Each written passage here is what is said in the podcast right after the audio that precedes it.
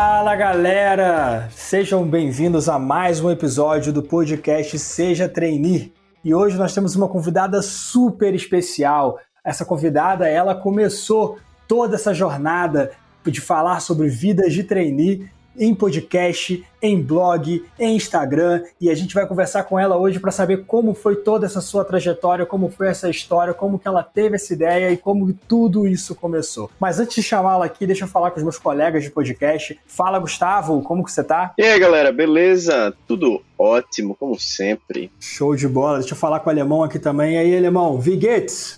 Fala pessoal, eu estou muito feliz de estar de volta em mais um episódio. Sem mais delongas, deixa eu chamar aqui a nossa convidada especial. E aí, Cíntia, como você tá? Fala galera, tô bem, gente, tô bem aqui, animada é, pela primeira vez, talvez do outro lado, né? Uma situação um pouco diferente para mim, mas vamos lá. É, cara, acho que antes da gente falar um pouco dessa sua desse seu trabalho, né, desse seu projeto de falar sobre trainee no seu canal Vida de Trainee, nos seus podcasts, blogs, Instagram, enfim. A gente queria saber um pouco mais de você, se pudesse se apresentar para nossa audiência, falar quem você é, o que, que você faz. Bem, meu nome é Cintia Reinu, eu sou pernambucana, me formei em administração já tem um tempo, trabalho com RH há quase 15 anos. Eu estou apaixonada por desenvolver pessoas. E aí, no meio dessa minha trajetória, eu criei o Vida de Trainee, que é talvez o que as pessoas mais conhecem né, sobre mim. Quem me conhece geralmente atrela logo o meu nome ao Vida de Trainee. E eu já venho fazendo esse projeto há mais de 10 anos, né, em que eu ajudo aí os jovens a se prepararem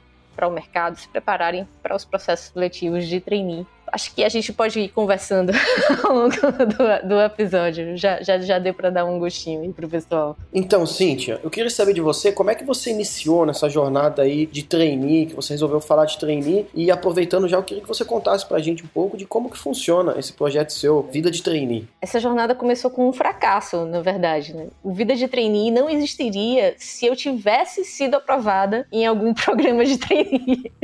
é muito curioso isso, né? Porque na época que eu participei como candidata, pelo fato de eu já ser da área de RH, de eu já trabalhar com recrutamento, já trabalhava com programa de estágio com jovens e tudo mais, mesmo sendo eu mesma uma jovem iniciando a carreira, eu tinha um olhar desde o início diferente, né? Eu, eu, eu ficava querendo entender os processos, como eles estavam acontecendo. Eu cheguei a me inscrever em alguns processos que eu nem tinha tanto interesse né, naquela empresa, mas porque né, nas comunidades, que na época era no Orkut ainda, né, o pessoal conversando, olha, eles pediram vídeo, pediram isso, pediram aquilo. Nossa, que diferente, eu vou ver aí como é que é um processo que pede vídeo. Que no, no, na época, né, só para contextualizar, né, o Gustavo falou que era mato. Gente, o, o conceito de selfie ainda não existia nessa época. Né? Então, assim, um, câmera frontal, é isso? As pessoas tinham celular com teclado ainda, né? Com aquela tela pequenininha. Então, assim, né, é, quando a empresa pedia um vídeo, nossa, eu me lembro que é, nessa empresa eu fiz uma montagem com fotos, coloquei uma música de fundo, gravei uma narração, porque era o que dava pra fazer, né? Naquela época. E, e nossa, teve vários processos bem diferentes no, no ano que eu participei. Eu me lembro que teve uma empresa que não anunciou o próprio nome da empresa empresa. Ela passou meses, o pessoal participando das etapas e eles criando a expectativa de qual era a empresa, né? Que eles queriam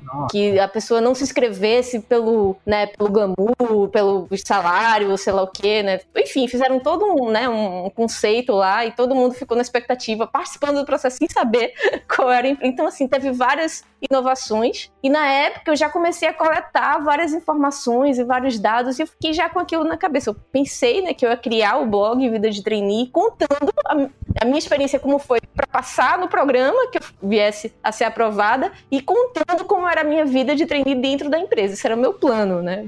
Mas a vida acontece de uma forma diferente, né? No final das contas, eu não fui aprovada nem em um programa, mas numa empresa que eu fui finalista, a empresa me convidou para uma outra vaga dentro do RH. Na época, eu morava em Recife, e eles disseram: não, a gente quer que você venha aqui para São Paulo, né? Pagaram minha viagem para São Paulo, né? Me custearam, né? Um, um tempo por lá para poder ir para essa vaga dentro também de recrutamento, desenvolvimento de carreiras, que era para cuidar programa de estágio, programa aprendiz e programa de trainee também. Então, o que acontece? Eu não, não passei né, no, no, no, programa propriamente dito, mas eu continuei imersa nesse mundo, né? E eu brinco assim que, puxa, se eu tivesse passado, eu até teria tentado iniciar o projeto, mas provavelmente você, né, mergulhado com tamanha responsabilidade, tantos desafios, talvez eu não tivesse dado conta, né? Não tivesse, né, tivesse deixado para lá, tivesse preferido tocar aí minha carreira, mas eu terminei por ter tido toda essa situação, né? Eu queria compartilhar, né, todo o aprendizado que eu tive, né, com os processos para ajudar outras pessoas, né, a passarem nos programas. Na época, de novo, né, era Orkut, né? O pessoal não tinha noção, assim, é, é não tinham canais, não tinham sites, não tinha, né, não, tinha, não existia WhatsApp, não existia Instagram, o Facebook ainda estava começando a ficar grande, né? O pessoal estava todo mundo no Orkut ainda, então não tinha esse conteúdo todo na internet. Né? O pessoal, quando comentava na comunidade, assim, ficava indignado, assim, o que, que essas psicólogas estão pensando, né? Ficavam né, tentando imaginar como é que eram as avaliações, né? e eu ia explicando, não, gente, olha, é uma entrevista por competências, isso aqui está sendo avaliado e tal. Então, eu tinha muito essa vontade, né? Eu sempre tive essa vontade, assim, sempre foi algo natural em mim compartilhar, né? Então, eu me lembro na faculdade, eu tinha um único caderno com todas as matérias. E era muito curioso, porque eu passei a numerar as páginas do meu caderno, porque as pessoas tiravam cópia, os amigos da sala tiravam cópia para estudar, e aí eles chegavam né, na, na Xerox, na faculdade, né, chegavam naquela sala, né, tirava Xerox e dizia, olha, tira o caderno de Cíntia da página tal até Nossa. a página tal. e eu comecei a numerar, até hoje eu tenho esse hábito, eu numero os cadernos, porque ficou dessa época, assim. Mas deixa eu te perguntar, Cíntia, é, você, você pode falar pra gente há quanto tempo, então, você já tem esse projeto Vida de Trainee? Sim, eu tenho já há mais de 10 anos, eu criei em fevereiro de 2010. Né? Completou Nossa. 10 anos agora nesse ano tão desafiador que a gente teve, completei 10 anos do Vida de Trainee. Cara, 10 anos de projeto é muito tempo. E você, mas você não faz ele apenas, né? Você não se dedica somente ao Vida de Trainee, você leva uma vida dupla, né? Sim, 10 anos também. de vida dupla, quando, jornada dupla. Quando fala vida é. dupla, parece que é, sei lá, alguma coisa criminosa, tá ligado? É.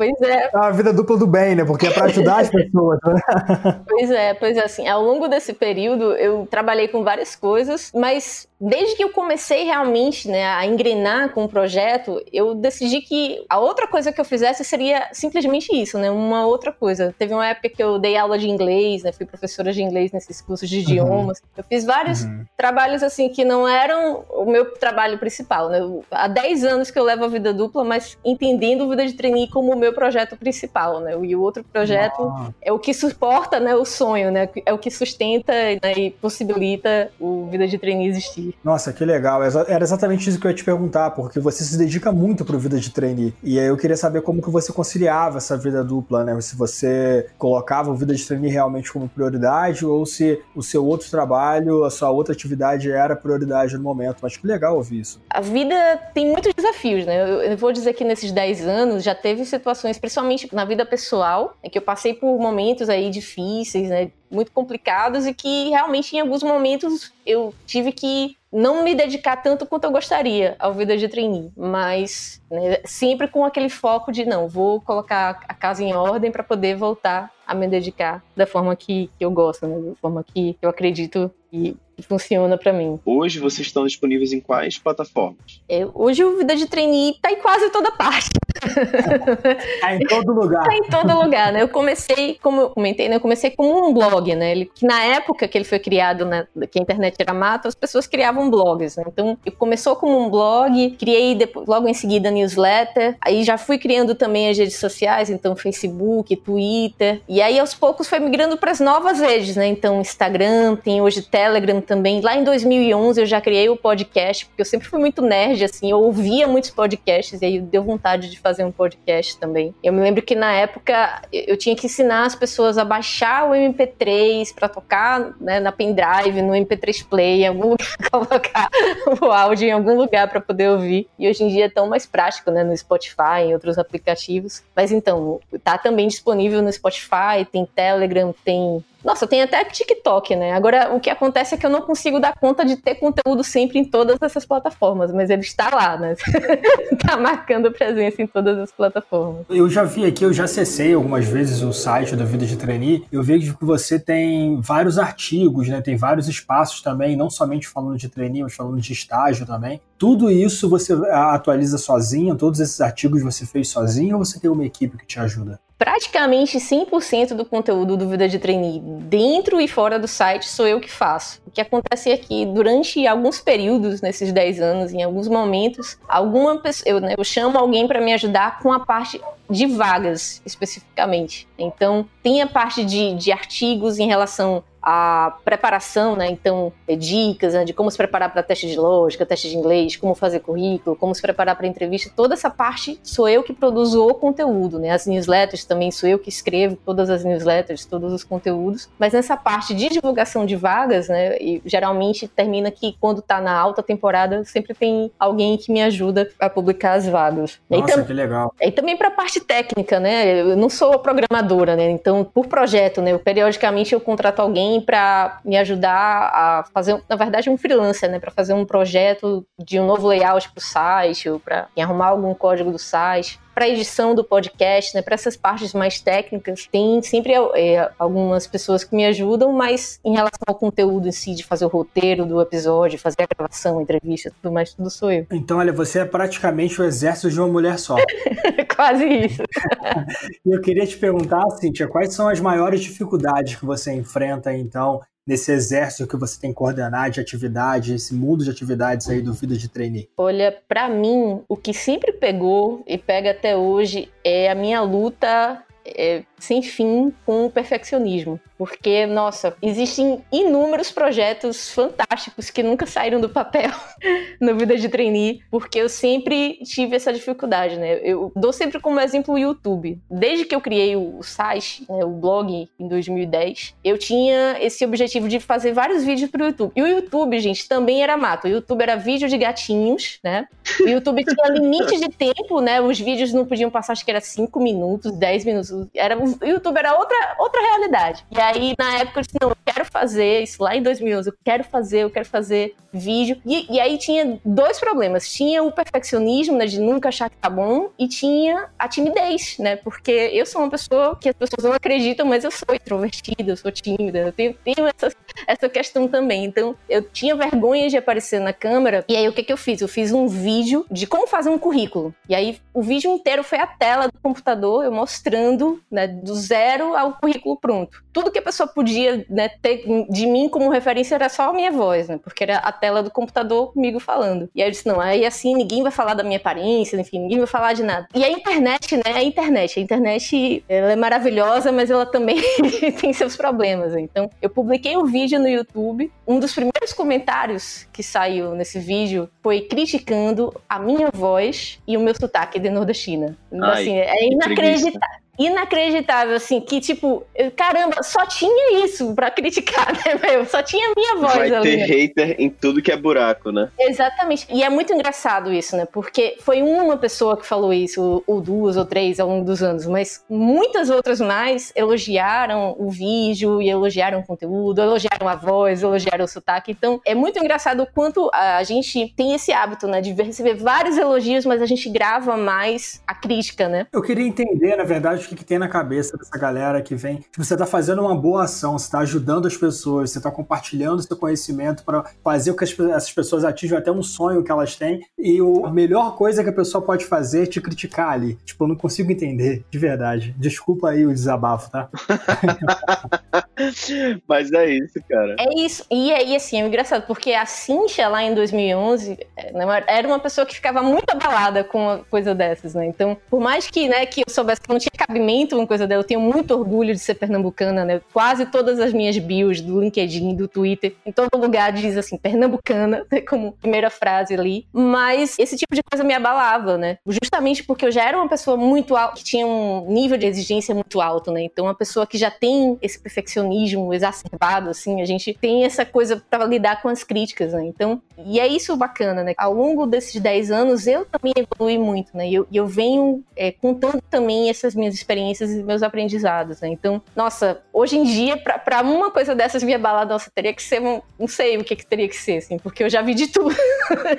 já vi de tudo nesses 10 anos, assim. Todo tipo de feedback, né, pro bem e pro mal, eu já recebi. Isso não me abala mais, eu não, tô, não vou dizer que eu sou totalmente imune a trolls, né, nunca podemos, não posso dizer isso, mas eu posso dizer que, né, hoje eu tenho um, um outro tipo, assim, de, de, relacionamento em relação, me perceber com mais confiança, né, que né, não vai se abalar tanto com as críticas, e uma pessoa também que já tem outra relação com o seu próprio perfeccionismo, né, então, esse ano, por exemplo, eu comecei a fazer as lives e foi muito nesse espírito, porque eu não conseguia fazer vídeos, né? Que eu começava a gravar e aí eu ficava regravando, regravando, porque não achava que estava bom. E eu disse, bem, a live não tem como voltar atrás, né? Já é ao vivo, já está acontecendo. Então, antes mesmo da, da pandemia estourar, né? Lá em janeiro, eu comecei com as lives. E foi, assim, certamente o projeto mais importante que eu tive esse ano para o Vida de Trainee. Foi ter uma live toda quarta-feira. Estamos chegando agora ao final do ano já com quase 50 lives. Então, realmente foi uma grande conquista para mim, né? Para uma pessoa que começou lá atrás, tímida, sem querer aparecer na frente da câmera. E hoje, né, já com né, to toda uma outra postura, toda um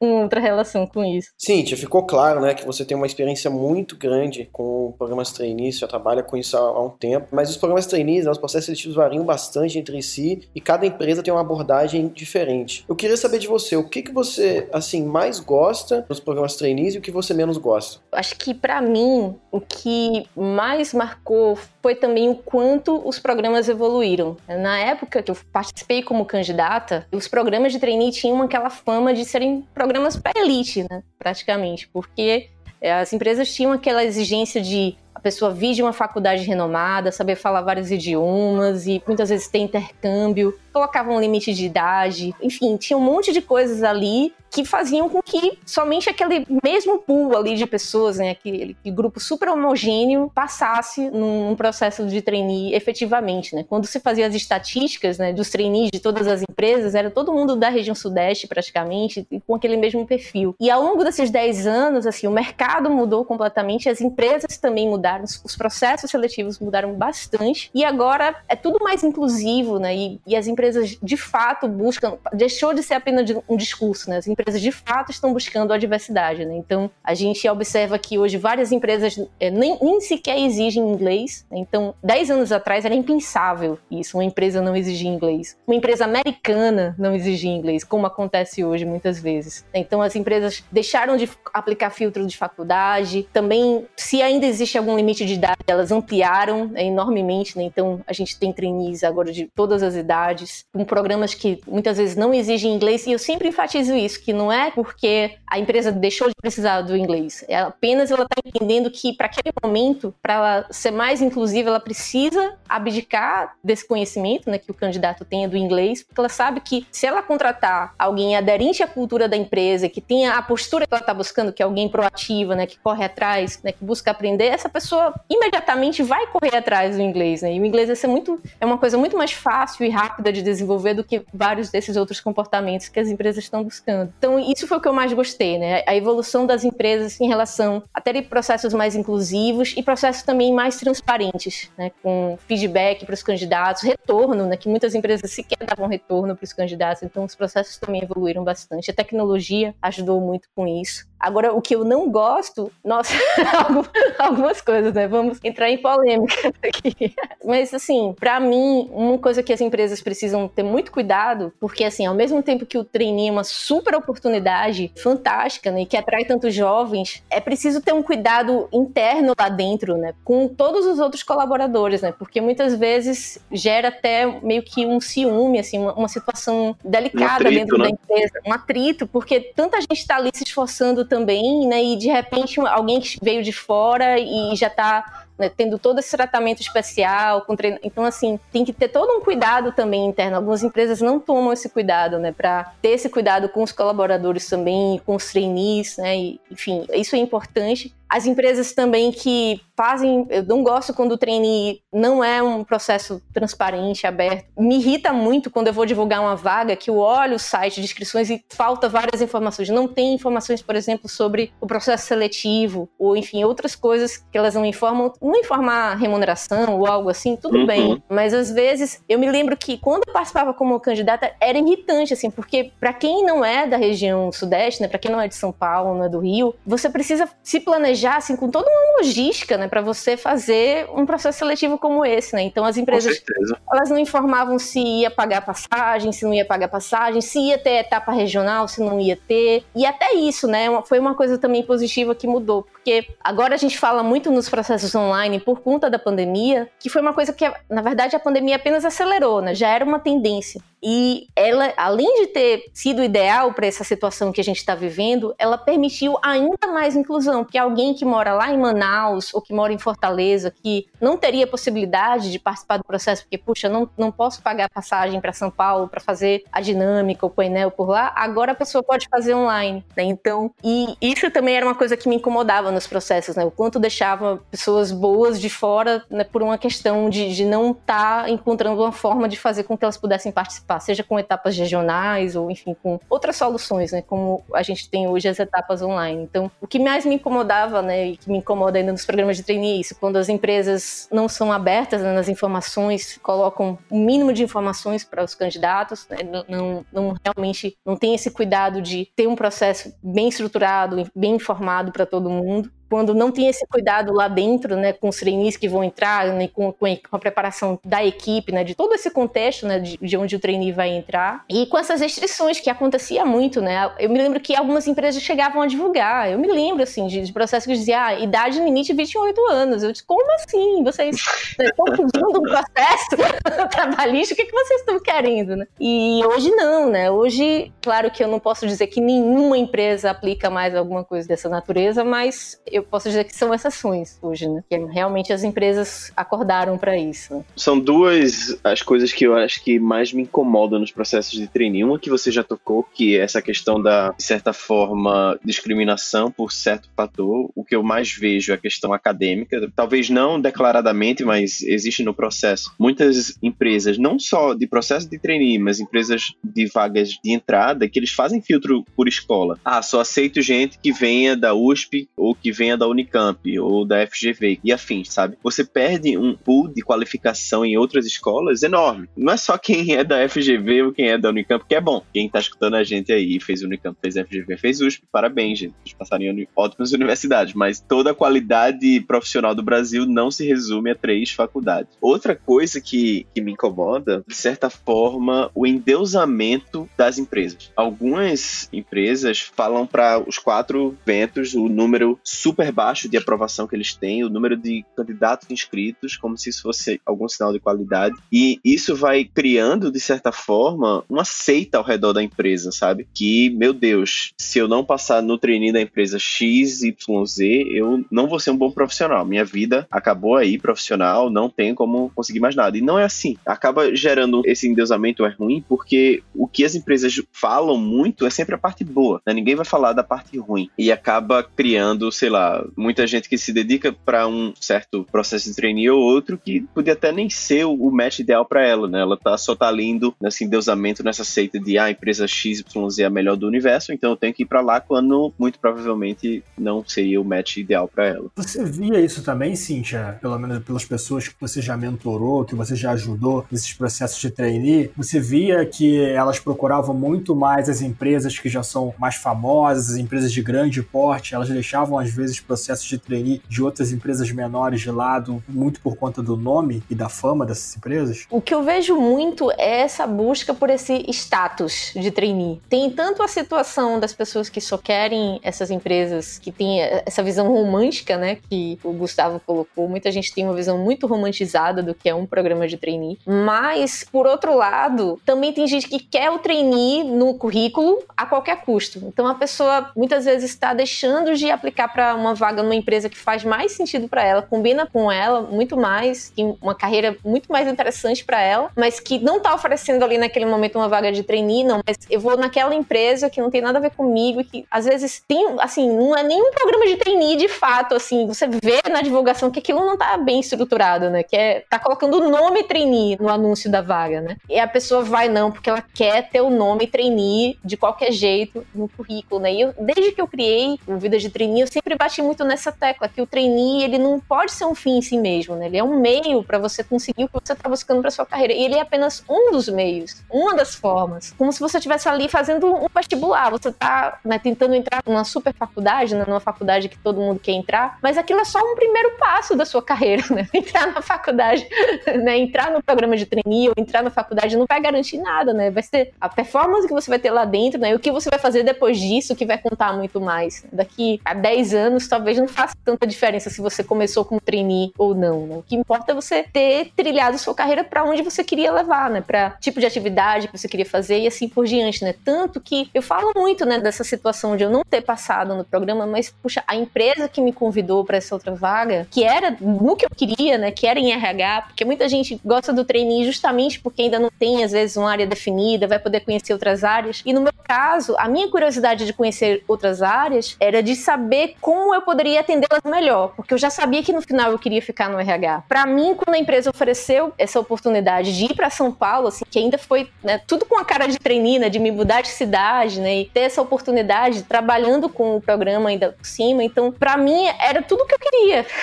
Tava ali assim, não precisava ser o trainee, né? Então, eu acredito muito nisso, né, que muitos jovens estão aí, né, querendo ter esse status, né, querendo ter esse nome trainee no currículo, lá no LinkedIn, né, e alguma coisa assim, mas que não é bem por aí, né? Não é necessariamente apenas esse o caminho. E é muito isso que o Gustavo falou, que muita gente tem aquela visão romantizada do processo, dos programas, das empresas, né? Ficam pensando naquelas grandes empresas, naqueles super programas, né? Mas às vezes nem pararam assim para analisar como é o estilo daquela empresa, se combina com você e assim por diante. É, eu concordo plenamente com você, Cíntia, porque o que acontece é que nem todas as empresas levam tão a sério assim, mesmo fazendo os programas de trainee, nem todas elas levam tão a sério assim o trainee depois de aprovado ali. Muitas empresas elas realmente pegam esse trainee aprovado e fazem todo é, um treinamento para a especialização do trainee e realmente preparar esse trainee com cargo de liderança, mas não são todas as empresas que fazem isso. E mesmo assim, foi exatamente o que você disse. Se você somente passar no programa de trainee, mas não entregar resultado, não se mostrar proativo, não fizer as entregas que a empresa espera de você, não adiantou nada você ter entrado por essa porta do trainee. E eu já vi vários casos de, de pessoas que realmente não foram trainees nas empresas e tiveram uma carreira exemplar e uma carreira realmente de muito sucesso, mesmo sem ter entrado nessa porta de trainee. Não é a única porta, existem várias outras portas para você entrar na empresa que você deseja trabalhar. E eu acho que essa romantização desses processos, ela faz até com que as pessoas deixem de lado algumas oportunidades de outras empresas que são menores, mas que estão ali para te dar bagagem, te fazer evoluir profissionalmente, justamente para ficar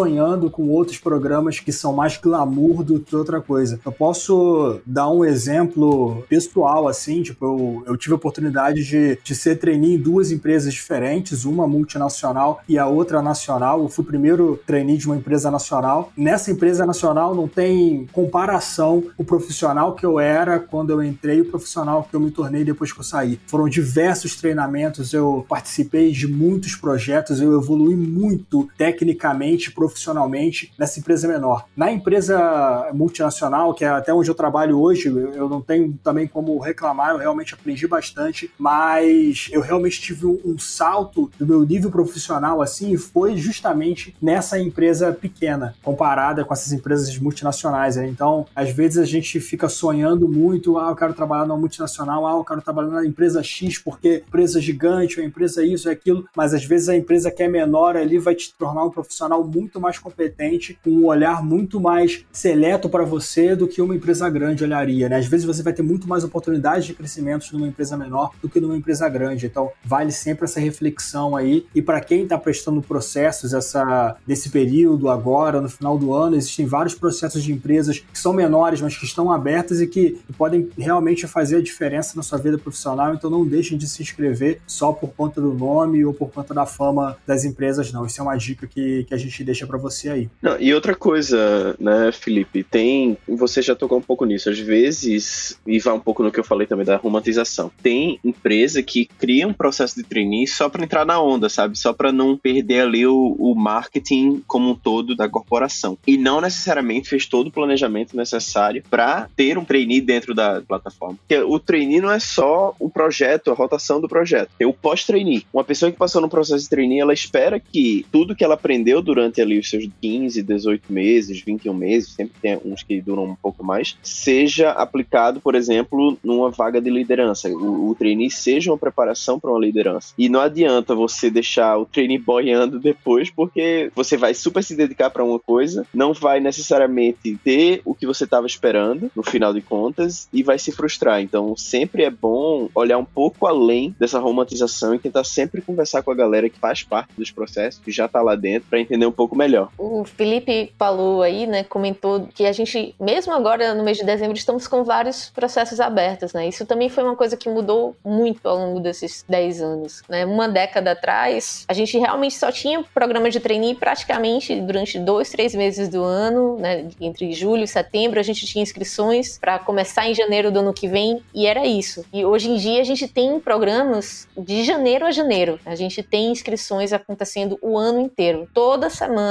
tem vaga nova, toda semana eu divulgo na newsletter, no site. E porque muitas empresas novas surgiram, tanto empresas que não tinham programas de trainee passaram a ter, como hoje a gente tem esse mundo né, de startups, de fintechs, de né, tantas techs, e que eu acho isso o máximo, porque a gente pode ter vários tipos de carreira hoje. Né? Quando a gente pensava em trainee, né, alguns anos atrás, a gente pensava nessas empresas mais tradicionais, grandes empresas, grandes multinacionais, e hoje a gente tem bons programas de trainees também em empresas menores, em empresas que têm um outro estilo aí, falando né, de startups, é, é, uma outra cultura, uma outra forma de trabalhar. Então, assim, ampliou muito o leque, né? Você pode, inclusive, né, uma dica também, você começar a descobrir um pouco mais sobre empresas que você não conhece, se inscrevendo nos processos, né? Começando a conhecer um pouco mais aquelas empresas que talvez, né, por serem B2B, né, de não serem voltadas para o público final, você não, nunca tinha ouvido falar e de repente é uma empresa que combina muito com você. Mas vamos ao que interessa, né? A nossa audiência está sempre interessada em saber mais e mais dicas práticas, assim, para eles se prepararem de forma melhor para os processos de trainee. Quais são as dicas que você daria para a preparação dessa galera? Olha, a dica mais importante, embora todo mundo fale isso, talvez, é desenvolver o autoconhecimento. E aí, para fazer isso, tem várias maneiras, né? Você pode aprender mais sobre você escrevendo um diário, fazendo terapia, fazendo coaching, estudando aí vários conteúdos, enfim, tem várias formas de fazer isso, mas o que importa é que você precisa desenvolver o seu autoconhecimento, né? Você não, não apenas nos programas de trainee, mas na sua carreira, né? Você nunca vai conseguir progredir o tanto que você poderia progredir enquanto você não se conhecer bem, conhecer quais são os seus pontos fortes, né? Quais são os seus maiores talentos, o que, que te diferencia, o que te torna único e também aquilo que você precisa melhorar, precisa conseguir administrar, né? Conseguir lidar ali com aquelas questões que você tem para poder, mesmo assim, continuar com uma ótima performance, com um destaque no seu trabalho. Então, recomendo você busque aí formas para autoconhecimento. Os próprios programas, né, os próprios processos ajudam muito. Cada vez mais as empresas, algumas aplicam um questionário de vida, alguns testes de personalidade, enfim, vários tipos de testes que te ajudam, né, a ir descobrindo mais. Assim, foi a época que eu mais me desenvolvi nesse aspecto, foi na época que eu participei dos programas, né, porque cada um tinha um desafio diferente, né. Um programa perguntou que marca você quer deixar no mundo, e aí você passa dias, né, nossa, que marca eu quero deixar no mundo. Você é, é desafiado a pensar em coisas que você nunca tinha pensado antes, né, sobre você refletir sobre pontos que você nunca tinha refletido antes. Então, autoconhecimento, né, é essencial, preparação também em relação a pesquisar sobre as empresas, né, não, não dá para você ir para uma dinâmica ou para qualquer outra etapa sem ter pesquisado bastante sobre a empresa, estudado bastante. Cada vez mais o nível está subindo, né, os candidatos estão se preparando mais, você também precisa se preparar com relação a isso. E eu diria para você trabalhar no sentido de confiar em você. Por mais que a gente fique nervoso em uma etapa, o que é totalmente natural, a gente precisa acreditar na gente, né? Se você já chega em uma etapa sem acreditar em você, né? Achando, se comparando com os outros candidatos, achando que todo mundo é melhor que você ali, então nem mesmo você tá acreditando que é a pessoa certa para vaga, não vai ser outras pessoas que vão ter essa percepção, né? Então, não é uma questão de ser arrogante, né? Mas é uma questão de que você precisa acreditar, né? Acreditar que você é a pessoa que vai fazer a diferença ali. Então, eu diria que esses três pontos, né? O autoconhecimento, a preparação no sentido de pesquisar, estudar sobre as empresas e tudo mais, e desenvolver a sua autoconfiança também. São três pontos essenciais. Sim,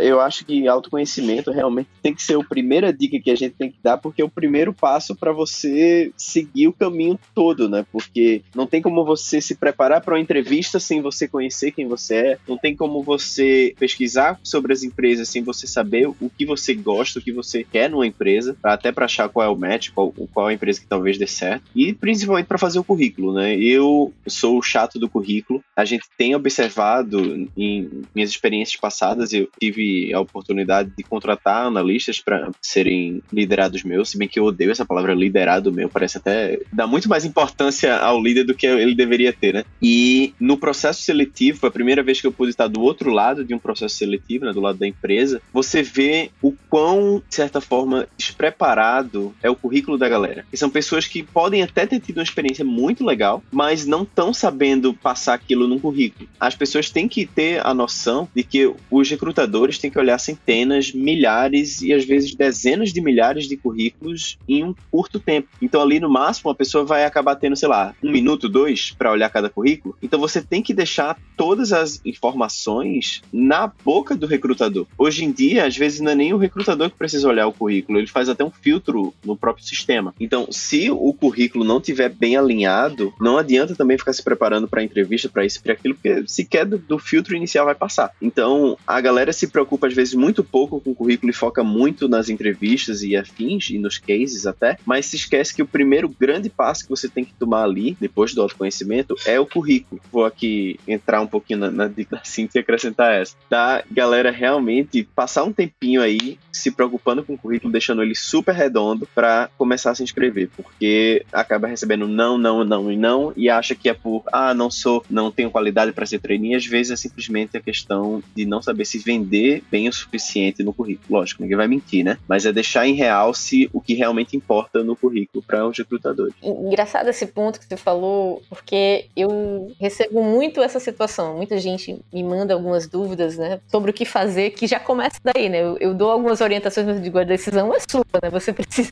se conhecer e entender o que você quer. Mas acontece muito a situação, por exemplo, de alguém que fez um curso como tecnólogo, né? Um curso de tecnologia. E aí não conseguiu um emprego. Ah, eu não consegui porque as empresas não aceitam ainda, não, não aceitam bem, não tem boa aceitação para o curso de tecnologia. Eu vou fazer uma graduação. Aí ela vai fazer uma graduação na mesma área, a mesma coisa. E aí às vezes faz uma pós, ou faz primeiro a pós, depois volta para a graduação e fica nessas voltas na formação acadêmica, achando que é isso que está faltando. E eu digo, nossa, mas se você já tem a graduação, já fez até uma pós, não, não vá atrás de outra pós e outra. Não é isso que tá. A gente precisa analisar o seu. Você precisa entender aí sua trajetória para ver o que está faltando. Peraí, você fez algum estágio? Ou você aprendeu, né, desenvolveu inglês, aprendeu Excel? Você aprendeu. Né, quais foram as habilidades que você fez? Quais foram as atividades extracurriculares? Né? Você procurou trabalho voluntário? O que, que você fez? Né? E aí a gente, quando começa a fazer perguntas, a gente vai vendo que tem vários gaps ali no currículo da pessoa, né? Então, tudo bem, não, não conseguiu fazer o estágio, mas o que você fez no lugar do estágio, né? Você, que atividade você participou? E muitas vezes a pessoa tá ali só na faculdade, só na faculdade, e tá insistindo por aquele caminho, né? De, não, eu não consigo porque a empresa não aceita tecnólogo, não consigo por... E fica insistindo nisso, mas enquanto isso, continua sem estudar inglês, continua sem fazer outras atividades, continua no mesmo erro, né? Então, enquanto a pessoa Batendo na fizer... mesma tecla, né? Enquanto ela não fizer essa avaliação, né, para compreender sua trajetória, compreender os pontos fortes, compreender onde estão os gaps,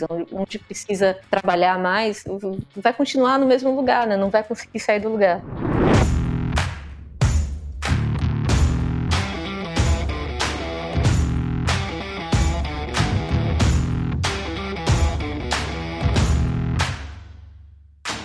Cíntia, infelizmente estamos chegando no final do nosso podcast. Ah. E como de praxe, é, foi uma pena, foi uma conversa muito boa. Gente, é, recomendo demais que vocês entrem, acessem aí a plataforma do Vida de Trainee, tem várias dicas ótimas como essas que ela compartilhou com a gente aqui. Mas antes de terminar, a gente sempre pergunta para os nossos convidados se eles podem fazer uma indicação de livro, filme ou série que marcou a vida deles. Então, essa mesma pergunta vai para você. Você pode indicar para nossa audiência aí algum livro, algum filme ou uma série que marcou a sua vida e que possa também fazer a diferença para a vida de quem está nos ouvindo? Eu sou aquela nerd raiz, né? Eu sou o pessoal que acompanha as lives sempre comenta, né? Tem um super estante de livros aqui atrás de mim. Também sempre gostei muito de cinema, de séries. Tem... Dá para fazer um podcast só sobre isso. Mas recentemente, assim, eu, eu li um livro que de vez em quando eu releio, né? Por isso que eu vou indicar aqui pro pessoal. É um livro que é sobre aquele caderno, né? Aquele diário que as pessoas pessoas escrevem, que é o Bullet Journal. O nome do livro é o Método Bullet Journal, que é do Ryder Carroll,